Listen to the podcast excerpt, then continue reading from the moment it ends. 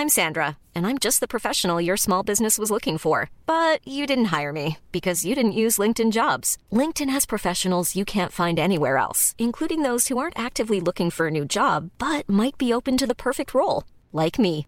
In a given month, over 70% of LinkedIn users don't visit other leading job sites. So if you're not looking on LinkedIn, you'll miss out on great candidates like Sandra. Start hiring professionals like a professional. Post your free job on linkedin.com/people today.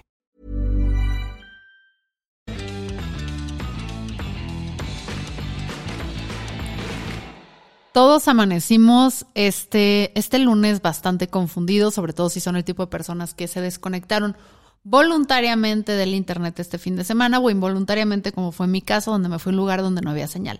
El viernes nos fuimos a dormir con la idea de que Samuel García sería el candidato, aunque todavía era precandidato por cuestiones legales, de eh, Movimiento Ciudadano para la presidencia. Y el lunes amanecimos que siempre no, que ya ni siquiera era el gobernador de Nuevo León porque alguien más estaba en su lugar. Yo soy Fernanda Dudet, estoy con Eduardo Flores. Esto es Sin Comentarios, un proyecto de El Informador Diario Independiente de Jalisco, quien no se responsabiliza de los comentarios o estupideces emitidas en este episodio. Graznadas por... Para entender esto un poquito mejor, estamos con Eduardo Flores, eh, jefe de escritores de Sin Comentarios, que nos va a explicar qué pasó así. Hagamos un Jordi Rosado. ¿Qué pedo con Samuel García?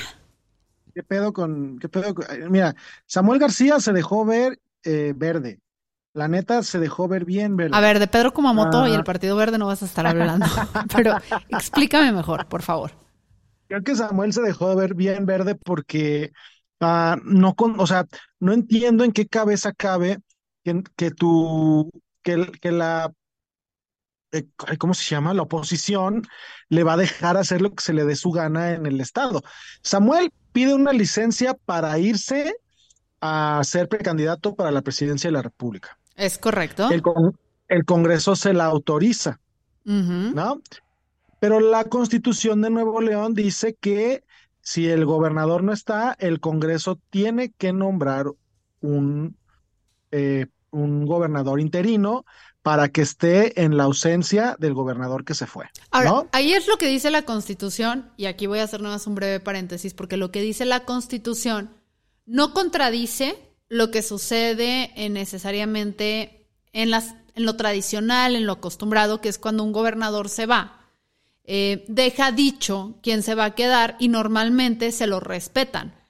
¿Por qué se lo pueden con el Congreso y se lo planchan? ¿Y por qué es tradición? Porque antes no se había tenido que retar. Sin embargo, Samuel García antes de salirse, la verdad es que sí ha tenido una relación bastante complicada con otros poderes dentro de su estado. Entonces, pues bueno. Sí, sí, sí. Por hocicón, porque, porque, por, sí, la neta, porque Samuel es, hace ese tipo de política, política muy confrontativa, cero diplomática, y entonces lleva desde el 21 que ganó con el Congreso, que no es mayoría de Movimiento Ciudadano, este, lleva friccionándose todo lo que va de su administración con el Congreso y ahora pretendía que le respetaran la decisión de, dejar este como gobernador interino a su secretario general de gobierno. Pero la oposición en el Congreso, de mayoría PRIPAN, dijo, no, papacito, aquí es donde nos la cobramos nosotros. Porque también, o sea, siento que estaban un poquito molestos por todas las cosas que han sucedido en Nuevo León en sí. O sea, que es ya bastante, bastante negativo. Pero también, y esto aquí si aplicamos este norteño. Presuntamente. Porque se, se sospechaba mucho de la candidatura de Samuel García, en el sentido de que quien más beneficiado se veía de esta era sin duda alguna López Obrador. López Obrador. Su precandidata Claudia Sheinbaum. Porque este Samuel, a quien, a ver, la gente que es de izquierda a izquierda no va a votar ni en drogas por Samuel García, porque él representa una, más que una política joven, una política empresarial, empresarial una política de... Tecnócrata, les dice López Obrador. Échale ganas, una neoliberal en términos de López Obrador. Entonces, ¿a quién le podría quitar votos un perfil como eh, Samuel García? Pues, al, o sea, a Xochitl Galvez. Sí, sí, sí, totalmente.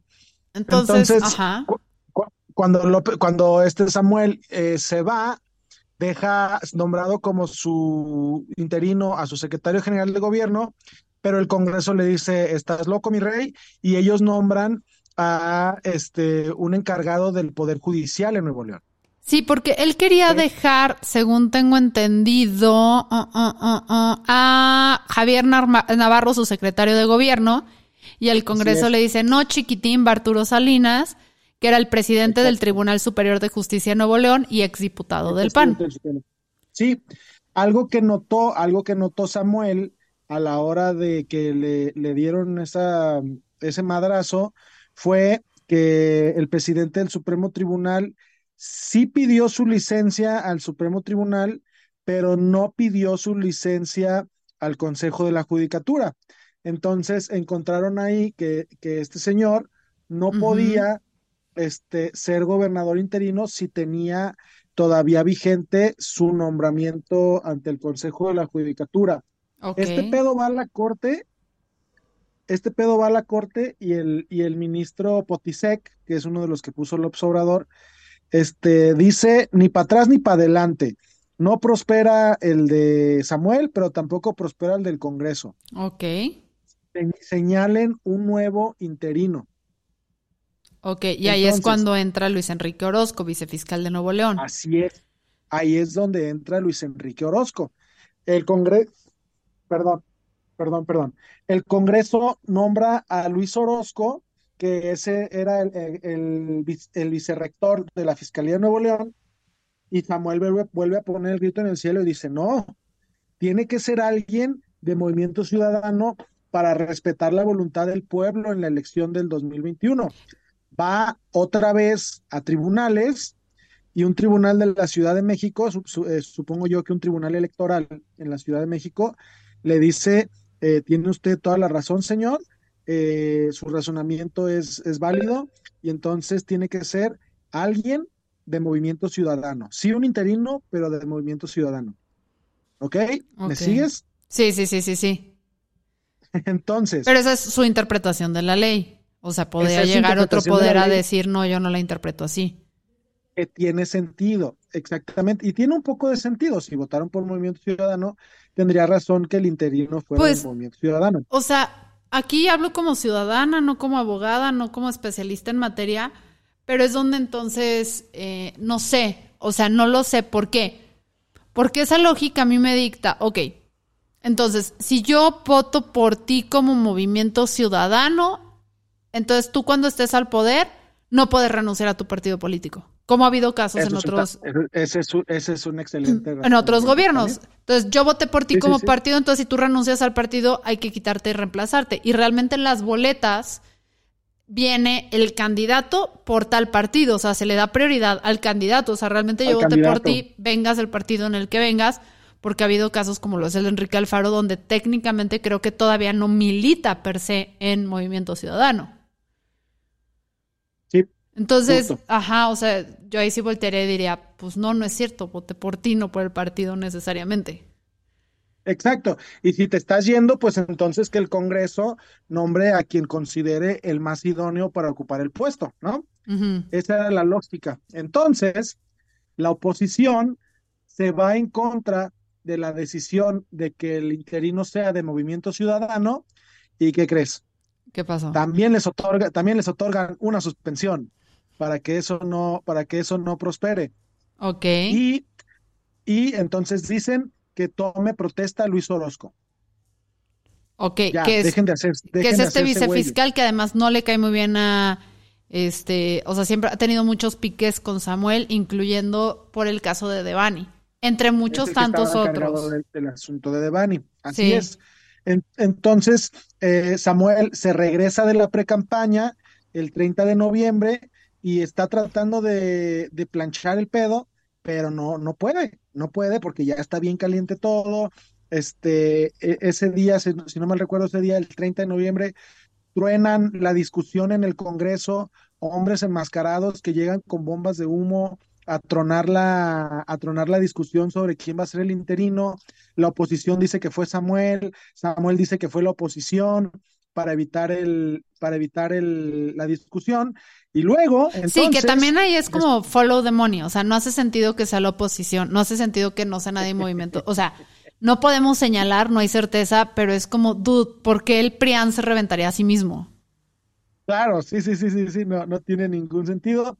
Total, que ya sé que se calman las aguas, nombran a, a Luis Orozco, este, y la cosa era, la cosa se ponía peligrosa porque la Constitución Federal dice que un candidato a la, a la presidencia de la República no puede serlo si ocupa un cargo público eh, menos de seis meses antes de la elección. Ajá. Y como la elección es el 2 de julio, Samuel tenía antes del 2 de diciembre para dejar de ser este gobernador, porque si no, no le iban a dar los tiempos para ser candidato. O sea, tenía hasta el viernes a medianoche. Exactamente, exactamente. Ya en Nuevo León, según él, ya bien planchadito todo, este, todavía tuvo la audacia de publicar un video diciendo que él a las 11:59 del día 30 de noviembre, digo, del día primero de diciembre se iba y que iba a dejar a su interino como encargado de despacho y la chingada. Y la corte, este, le, le dice, querido Samuel, deja de hacerte güey.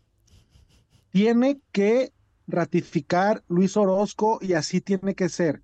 Y la verdad es que cuando te lo dice la corte, pues ya, ya tienes que obedecer, güey. O sea, porque un- una, una falta de desacato a la corte lo podría llevar a dejar de ser gobernador para el resto de la administración. Sí. Entonces, Samuel tuvo que jugar bien sus cartas, o más bien no quemar el resto de las cartas que le quedaban, y dijo, ¿saben qué? Pues ya, ya no alcancé a, a ser candidato, eh, ya no quiero, ya no quiero ser este precandidato.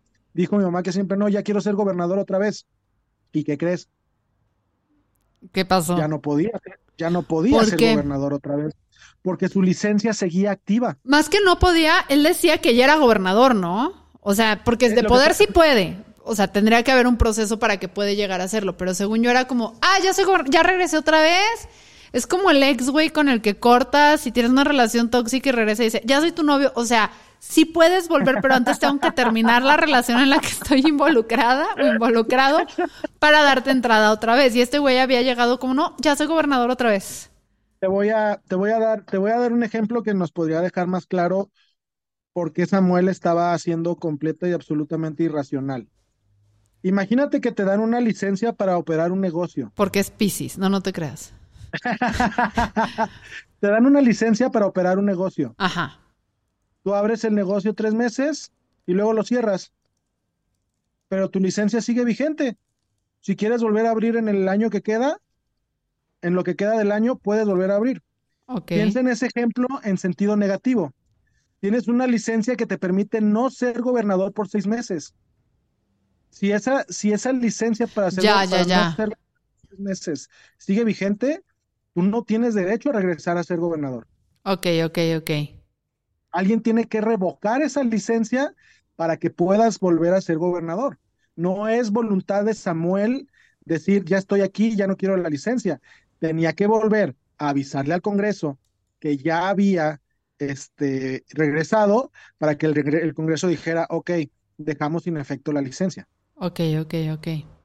Entonces, en medio de este caos, no sé con quién habló, no sé si de veras lo razonó profundamente y se dio cuenta de que no iba a poder gobernar. Luis Orozco, el, el día 2, eh, renuncia al cargo de gobernador. No te Ok. digo, no sé si lo plancharon, no sé si. Luego, luego él dio una entrevista a Milenio en la que muy elocuente dijo: La verdad es que me di cuenta que no iba a poder gobernar y prefiero que el Estado esté bien. Entonces se baja de la interina, este, el Congreso ya no quiere más pedos, le acepta el regreso a Samuel y ahora Samuel ya es gobernador otra vez. Ok, ok, entonces, y Samuel luego regresa, pero no solo regresa, sino que regresa con un... Porque estuvo sospechoso, o sea, hubo un momento en el que Samuel perfectamente pudo haber dicho, va, sigo por la presidencia, y bueno, ahí yo respeto lo que ustedes decidieron con quién se quedan, y ahí se va Nuevo León, pero decide regresar y dice, no, no, no, no, no, no, no, siempre no voy por la presidencia, y adivinen qué es, que es que yo creo en Nuevo León, y nunca los dejaré abajo, y en 10 días, cosa que sí hizo, sacudimos a todos para que vean lo que es una buena campaña, pre-campaña, etcétera, etcétera. A mí aquí lo que me deja muy mal pensando, porque en todo, durante todo este proceso, si le preguntaban a Claudia y AMLO, era como, porque si hubiera sido Xochitl, hubiera sido de muy mal, muy mal, ella no debería renunciar, todo fatal, todo fatal. Pero acá fue más un como de casi, casi apoyando a Samuel. Y, o sea, no, no apoyando, pues es que sí, sí puede percibirse como apoyándolo, pero la bronca es para mí, renuncia a la posibilidad de presidencia, ¿por qué? O sea, ¿qué le daba miedo que le destaparan como presidente, como gobernador? O sea, ¿qué por, o sea, es lo que yo, así, sospechosísimamente me quedo pensando. Porque seguramente, mira, el, el gobernador no es menso y sabe que dejar a la oposición al mando, aunque sea seis meses, aún sabiendo que no va a ganar, dejar a la oposición al mando, aunque sea seis meses, significa que la oposición va a tener chance de rascarle a los libros, de, de, de autocerrarse este, averiguaciones previas, por ejemplo, este, de, iniciarle averiguaciones previas a alguien más, eh, todo lo que puedes hacer desde, desde una posición como lo es la, la gubernatura. Entonces dijo, les doy el poder por seis meses a estos güeyes, o mejor me regreso, apago el incendio y, me espero a, al, al, al, próxima oportunidad. No perdamos de vista que es 2024, para el 2030 habrán pasado siete años, Samuel va a tener 41 años en, el 2030. 40, 40 si gana, este, porque las elecciones, ah, las elecciones son en el 24, sí, 41 años. Ajá. 41 años y tomaría presidencia si es a principio de diciembre con 41 años, sino con 42. Sería un presidente muy, muy joven. Aún así sería el presidente más joven, si no, si no me estoy equivocando, aún así sería el presidente más joven que ha tenido el país. No, y, o sea, a mí lo que me impresiona es eso. Por un lado, también vi que, eh, porque también para esas elecciones, yo sí la veo un poco más difícil porque quien sí está jugando un juego a largo plazo es eh, Colosio. Sí, pero, pero a Colosio le falta ser gobernador. No, a Colosio no le van a cuadrar los tiempos. Si tú crees, porque Colosio tiene algo muy importante que es el apellido. Y pues eso puede más que una gubernatura a nivel nacional. Ahorita, ahorita el Dante de, de Delgado se está quedando más pelón de lo que ya está buscando candidato porque Colosio le dijo que no, que no, gracias. Ah, no, pero porque Colosio, o sea, Luis Donaldo Colosio Riojas está él jugando, él creo que es una persona muy inteligente que sabe perfectamente cuál es su marca, sabe a dónde tiene que llegar, está jugando lento, está jugando seguro, está haciendo las cosas, creo yo, bastante bien. Y yo creo que si su nombre sí pesa y sigue siendo lo suficiente, porque ya para 12 años no sé qué tan vigente siga siendo su nombre, o sea, seamos honestos, nosotros, que ya estamos un poquito grandes, nos tocó muy jóvenes todo el caso de su papá. Entonces, las nuevas generaciones, que son donde está la gran cantidad de, votos, no sé si aguanten para 12 años. Entonces, mm, yo creo que las siguientes elecciones... Sí tendría, que darse un tiro con Samuel en el 30. En el 30. Y francamente es que eh, si sigue jugando este juego Colosio, yo creo que se va a construir una marca mucho más sólida porque Samuel es... Samuel es fuego, Samuel es... Eh, dinamita, es explosivo. Para algunas cosas esto es muy bueno, pero creo que Colosio y más, si tenemos otro sexenio de AMLO que diga de Claudia, donde nos están polarizando, donde nos están dividiendo, donde eh, todo es enemistar, una figura conciliadora, una figura bastante sensata, bastante templada, esperanzadora, como lo podría llegar a ser él, podría ser una buena opción para todos los lados. Y conciliador no es Samuel. Nah, Samuel, a Samuel le gusta incendiar todo lo que toca ese cabrón. Samuel es, Samuel es de, no es de mi gente en el sentido de que crea en su partido, pero es de esa gente incendiaria, como, pues podría ser yo, esa es un poquito ahí, y la neta, la neta es que eh, creo que necesitamos un poquito gente más templada. Ahora, también lo que está muy interesante es Alfaro, que básicamente está en postura de lo que tenía que decir yo, ya lo dije, que le preguntan por el Samuelazo. A mí ni me voltean a ver porque no le hicieron caso a Enrique Alfaro. No, lo mandaron al riel y ahora que lo quieren voltear a ver, él dice, no, pues rásquense con sus propias uñas. Te voy a decir una cosa muy interesante, Fernanda A ver, dímelo. Sin candidato presidencial, no estamos seguros de que Morena, digo, de que MC, Movimiento Ciudadano, pueda mantener el registro. Es que, o sea, a ver, a nivel, en los estados donde está, sí tiene candidatos, sí tiene cosas fuertes, pero a nivel todo México nacional, la verdad sigue siendo un partido muy eh, endeble, o sea, se puede borrar de manera muy fácil. Entonces, al no tener... Porque tienen Jalisco y Nuevo León. Ajá, pero, y ahí les está yendo pues bastante bien a Mariana y a Samuel. Parece ser que, no estoy diciendo que la gran mayoría de Nuevo León, no me atrevería a opinar así, pero todavía hay mucha gente que le quiere. Aquí Enrique Alfaro, así como hay gente que lo desprecia mucho, hay otras personas que desprecian todavía. No es, que creo que sea un estado naranja, Jalisco, sino que es un estado anti guinda y eso implica que se vayan a lo naranja, sobre todo ahorita que no hay ninguna otra alternativa. Que ojo, ¿eh? Igual y se la pueden perder. Entonces, Enrique Alfaro, que ha sido un personaje que la verdad es que ha tenido muchos aciertos este, mobiliarios, pero también, espérate, Presuntamente. pero también muchos aciertos políticos, les dijo, por ahí no van, compas, por ahí no es el camino. Y lo ignoraron. Y yo creo que en ese sentido, Enrique Alfaro, no hay que ignorarla porque, o sea, el güey sabe de lo que habla.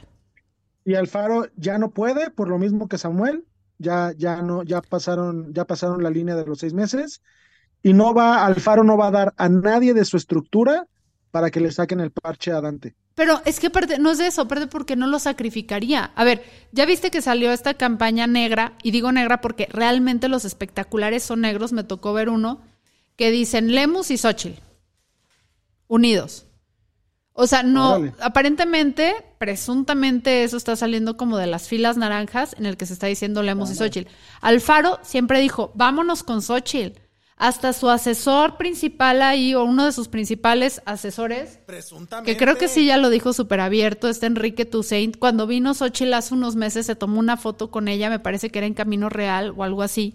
Entonces, Alfaro siempre dijo, vamos con Xochitl, hagamos esta super alianza, quitémonos de encima a Morena. Y yo creo que él no sacrificaría a alguien como a Clemente Castañeda, que es un político que, aunque te caiga muy mal Enrique Alfaro y sepas que juega muy de la mano con Enrique Alfaro, es un político que creo que tiene una carrera larga porque es un buen político, trae buenas ideas. No era buena idea ahorita ponerlo a competir por Jalisco, siendo que Lemus tiene muchísimo mayor capital político y social y tenía como que una victoria un poquito más fácil porque no ha ganado todavía, pero creo que tiene mayor proyección que la que es Clemente. No lo iba a sacrificar porque hasta eso, hasta eso el pelón es enojón, pero no pendejo. Porque si no, es que a ver, si fuera si fuera tonto, Enrique Alfaro hubiera dicho, "Me vale madres" y pongo a Clemente Castañeda. Pero el brother sí. sabía que no le convenía y haya llegado al arreglo que llegó, dijo, mira, mejor valemos, pero no voy a quemar a Castañeda en esta, siendo que es un político que va a dar para mucho y que juega para mí. Y no lo está Sí. quemando. No sé para qué vaya a ir Castañeda esta vez. No se puede repetir senador, ¿o sí? Senador no, no, No. no, puede repetir senador. No, senador es seis años, no puede Nada más. repetir. Pues porque irá a Castañeda. Sabe. No sé, de estas lecciones yo solamente puedo, o sea, de lo que a mí me queda el aprendizaje es que desconfío mucho de Claudia Yamlo y su relación con Samuel.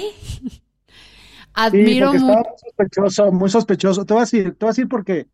Porque también a López Obrador, cualquier cosa que sea pegarle a la corte, le, le va a hacer buena publicidad. Y como todo esto salió de la corte, a AMLO le, le encanta hablar mal de la corte. Este, ahí andaba diciendo que, que es sospechoso, que la corte en guardia a las 11 de la noche trabajando, que cuando se había visto eso, que quién sabe qué.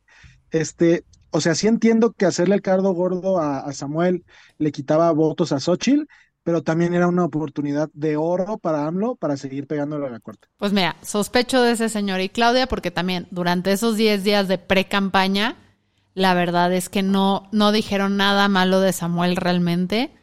Eh, me queda claro que Colosio juega el juego largo, me queda claro que Enrique Alfaro, al menos políticamente, hay que hacerle caso y que ese pleito absurdo que traen él y Dante a los únicos que está perjudicando son a sus militantes. Y este, nada, que es que yo no puedo creer cómo, cómo embarcó Samuel. O sea, sí tiene mérito en que haya jalado a todos a su fosfoaventura cuando no tenía las cosas planchadas. O sea, sí hay mérito. Sí hay mérito en decir, si ustedes confían en mí, o sea, la audacia. La audacia. La audacia. Ahora sí que como dice, la audacia de un hombre blanco hetero cis Es poderosa, güey. Es poderosa. Y lo que más me encantó de todo es que, pobre Mariana Rodríguez, porque sí se quedó como de, no mames, o sea... y mi Sí, campaña... Y mi No, campaña... ¿qué hago con- ¿Qué, hago con mis publicaciones, culeros? Entonces dijo, no, pues miren, si yo ya había grabado esto, que déjenme se los pongo, pues lo subo. Y lo subió mi reina, dice, el Prián bajó a Samuel García, pero no nos quitó la alegría y va para arriba esta nueva rola. ¡Súbele!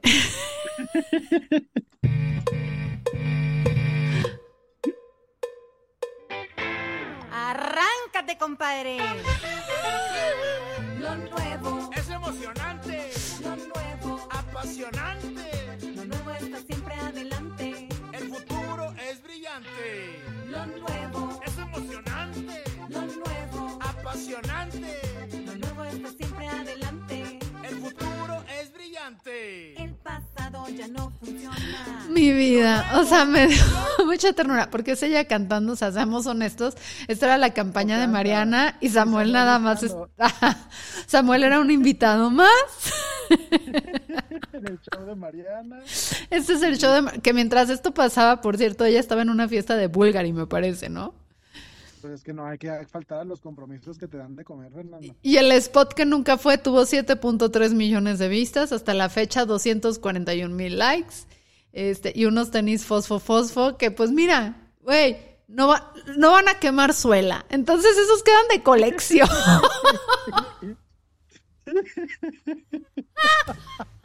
Es que me da mucha, o sea, imagínate Mariana decir, no mames, yo decía de primera dama y otros seis años con este, güey. ¡Qué baboso! que-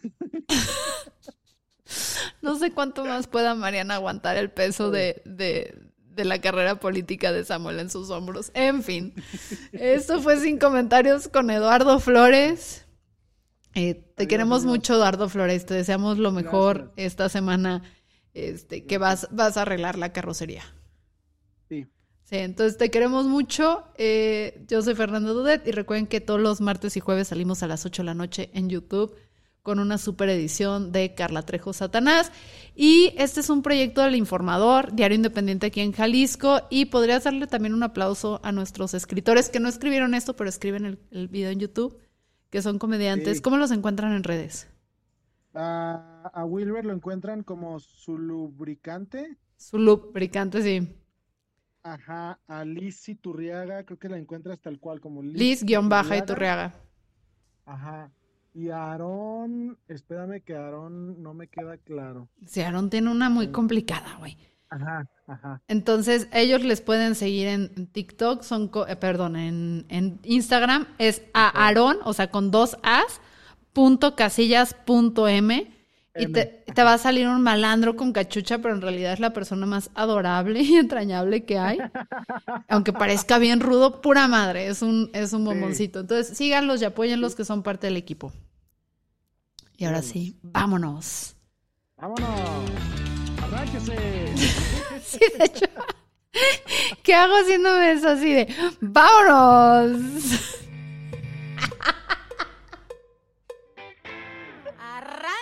compadre.